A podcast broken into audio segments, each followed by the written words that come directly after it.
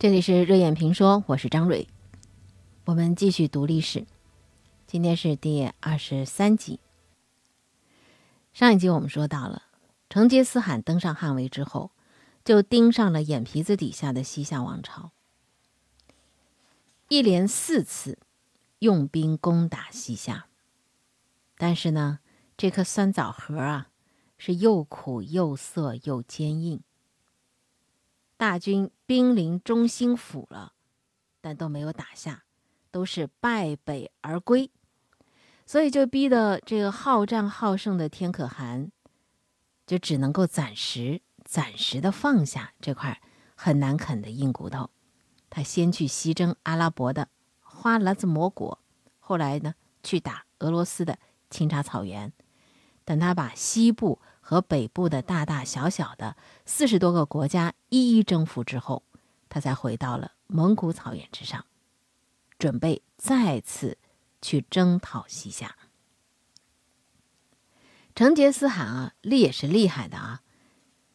他呢，在一二二四年的冬天，回到首府和林，那个时候呢，他刚刚是消灭了俄罗斯联军。他还来不及占领那个广阔的土地，调转马头飞驰东归。为什么呢？因为啊，那个时候正好是金和蒙对峙的状态。蒙古军在西征的期间就知道了，西夏王朝呢曾经一度向蒙古称臣的。他转而呢现在跟金去和好，趁着蒙古军。西征去了，后方军力薄弱，联合金兵去夹击蒙古，这样蒙古兵就变成了腹背受敌。你说成吉思汗他一听之后啊，勃然大怒，说你这个小小西夏如此猖獗，所以他灭了俄罗斯联军之后，根本掉头就回来了，凯旋归来，气都来不及喘，就马上去用兵西夏。蒙古军在一二二六年跨过黄河，突破秦汉长城，直奔西夏的领地六盘山。成吉思汗带着大军在六盘山上扎下营寨，坐镇指挥这场灭夏战役。成吉思汗他虽然说没啥文化，也容易冲动又暴力，但是他很聪明，很机智，所向披靡，攻无不克，战无不胜啊！但是对这个小小西夏，他来了四次，竟然都没有取胜，能不生气吗？能不怒火攻心吗？那么当时西夏王朝在位的皇帝名字叫赵遵顼，他一听蒙古大军直逼京城而来，害怕呀，赶紧把位置传给他的儿子赵德旺。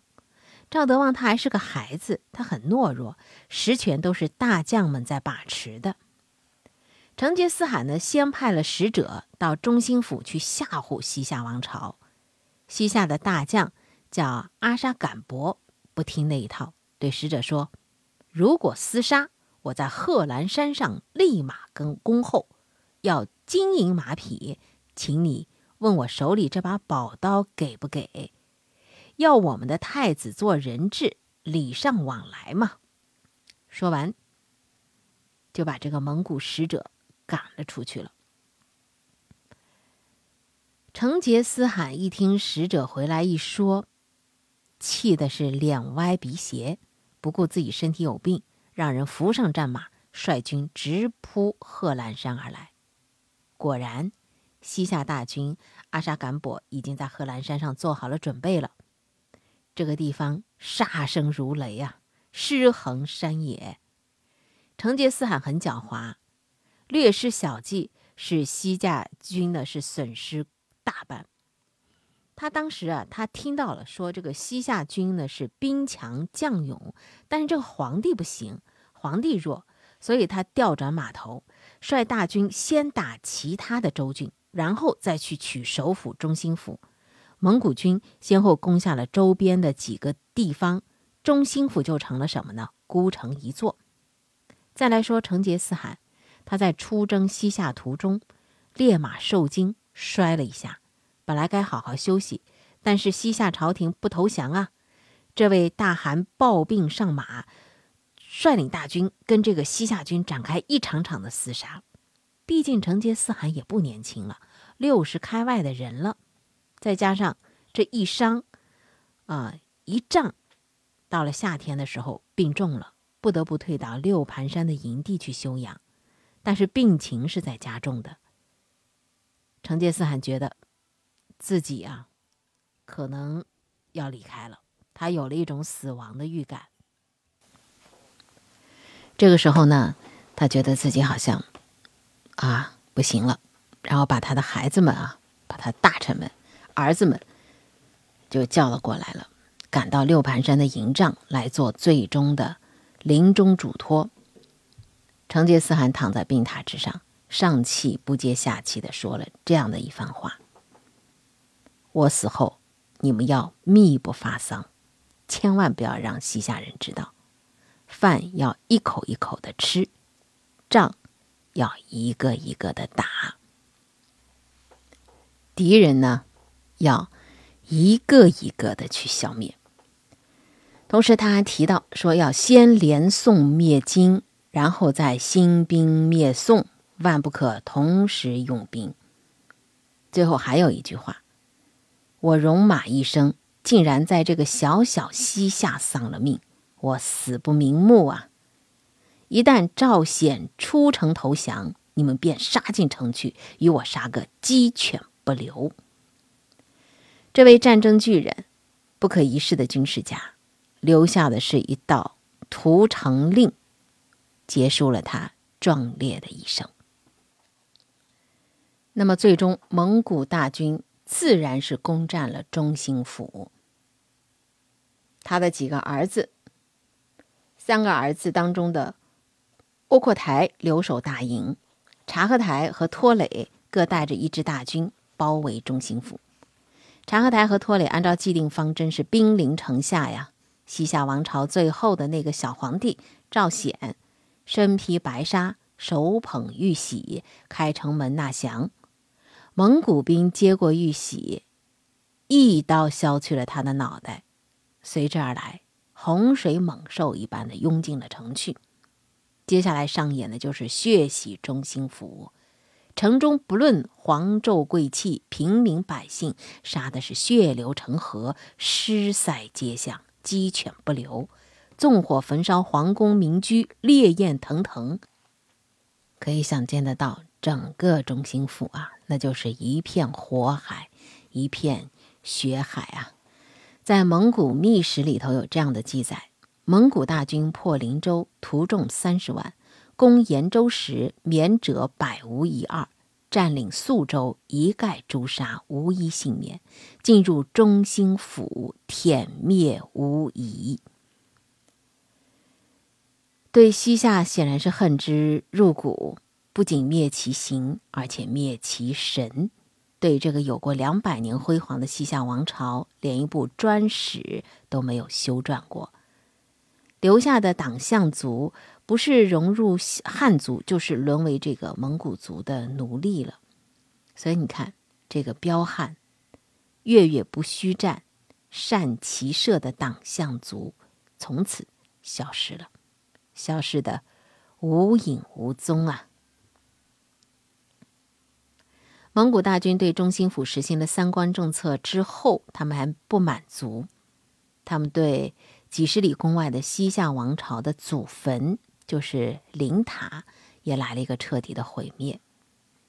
你现在去西夏王陵看到的是一些土锥形的灵塔，当初是很豪华、很有气魄的呀，和中原的皇陵相比是毫不逊色的。要破坏这个皇家陵苑也是一个很大的工程。据说当年蒙古大军在陵区是安营扎寨，先破坏群台，然后挖坑，大规模的盗掘，啊，有价值的、呃，值钱的，全都抢走了之后，再一把火烧掉地面上的建筑物，成为一片废墟。经过旷日持久的大规模的破坏工程之后。现在我们看到的是用夯土筑的陵塔、灵台、墙基、神墙，那真是历经了八百多年的风霜雪雨站在那儿，你看到的就是呃残余的这些东西。但是西夏王朝在中国的浩浩华夏的多民族的历史当中啊，好像出现了他们的一个空白。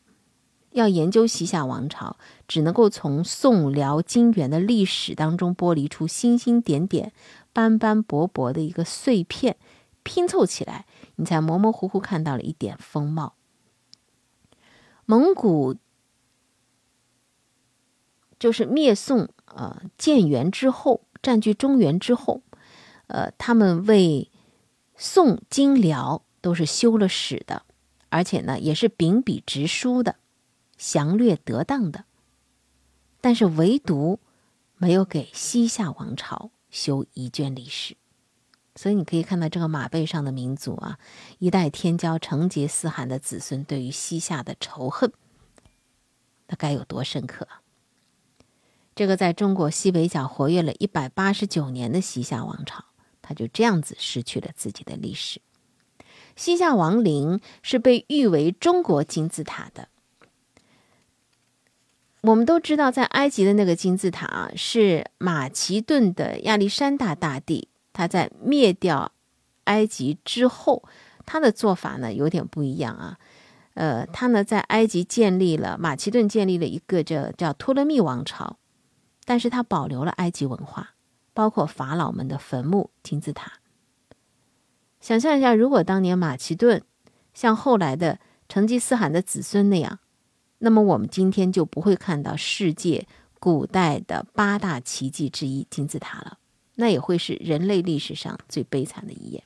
而恰恰相反，年轻的希腊文化成功的保护和吸收了有着四千年历史的繁荣的古埃及、古巴比伦文化的精华，丰富了自己，充实了自己，发展了自己，也造就了世界文明史上最辉煌的篇章。这里有一个非常有趣的文化现象：从公元前五世纪到亚历山大大帝的东侵，希腊建立了横跨欧亚非三洲的大帝国。而在这个同时，他在科学、哲学、文学和艺术上的辉煌成就，也深深影响了他所占领的地区。所以，当时出现了历史上被称为是希腊化的欧亚非地带。希腊民族的智慧强烈闪光，照亮了那一片。广阔的土地。希腊在哲学、伦理学、修辞学、逻辑学、物理、天文、生物等等啊，都有着飞跃性的发展，出现了很多的闪烁着天才光芒的人类智慧的巨星，比如说亚里士多德、柏拉图、苏格拉底啊、荷马、欧几里德等等，这些人。为人类文明史的发展是多么大的一种推动力啊！如果没有他们的出现，人类历史的进展不知要拖延几个世纪呢。还有希腊的雕塑、建筑、绘画、诗歌，那真的是千空千古、下垂百代的非常宏丽辉煌的丰碑。那我们再回到说那个蒙元帝国，这个马背上的民族，他们的铁骑横扫欧亚大陆。建立了庞大的四大汗国，但是没有对被占领的地区文化发展做出任何的贡献。铁木真的后代忽必烈入主中原，虽然他吸取了儒家文化的精要，也有尊孔祭孔，但是仅仅是为了他自己的统治，也是为了稳定，稳定压倒一切。他们把中国的各族的人分成了四等，叫蒙古人、色目人、汉人。和男人，而对于灭亡的西夏王朝的那些残留的，如果是女人，就让他们做性奴隶；如果是男人，就杀掉。所以，有的党项人他不得不改名换姓，逃到汉族的居住地，跟汉民族融化在一起，来躲避捕杀。你看，这样带着一个非常浓重的奴隶制色彩的封建王朝，它怎么推动文化的发展？所以有一些历史学家说，元代要比汉、唐、宋、明清在中国发展史上的贡献差得多了。当然，元代也不过百年嘛，被一个当过和尚、叫花子出身的朱元璋给推翻了，把他们赶回了漠北。而后，这个马背上的民族好像一直就是这样滑滑坡滑下去了。在中国乃至世界文明的发展史当中，也很难再看到他们这个叱咤风云的形象了。细想一下，真的很有意思。我记得上两集我们说到过，说在历史当中的人，有的时候是瞎子，因为他看不清楚；但是在历史长河当中啊，如果说有一个人，有一个天人，他可以站在高处看下来的话，他肯定会告诉我们说啊，这是历史的轮回，历史的轮回也是生命的轮回，有的时候也是命运的轮回。一个民族，他可以用刀剑、用攻势去征服。但是要征服人家的灵魂，只有文化才可以征服人心。西夏的陵墓目前呢有两百多座，有的是皇陵，有的是文臣武将和皇戚贵族的陵墓，但是他们有个共同的特征，就是荒凉，这是一个模式。在这个时候，我们会想起很多古人咏史怀古的诗章，比如说。去废游人世，山川空地行。人世几回伤往事，山形依旧枕寒流。没有悲伤，就没有艺术；同样，没有悲壮，就没有崇高。西夏王朝虽然丢掉了他们的历史，但是现在你去宁夏，去看到西夏王陵。遗址，那些残存的灵塔，它依然是历史的雕像。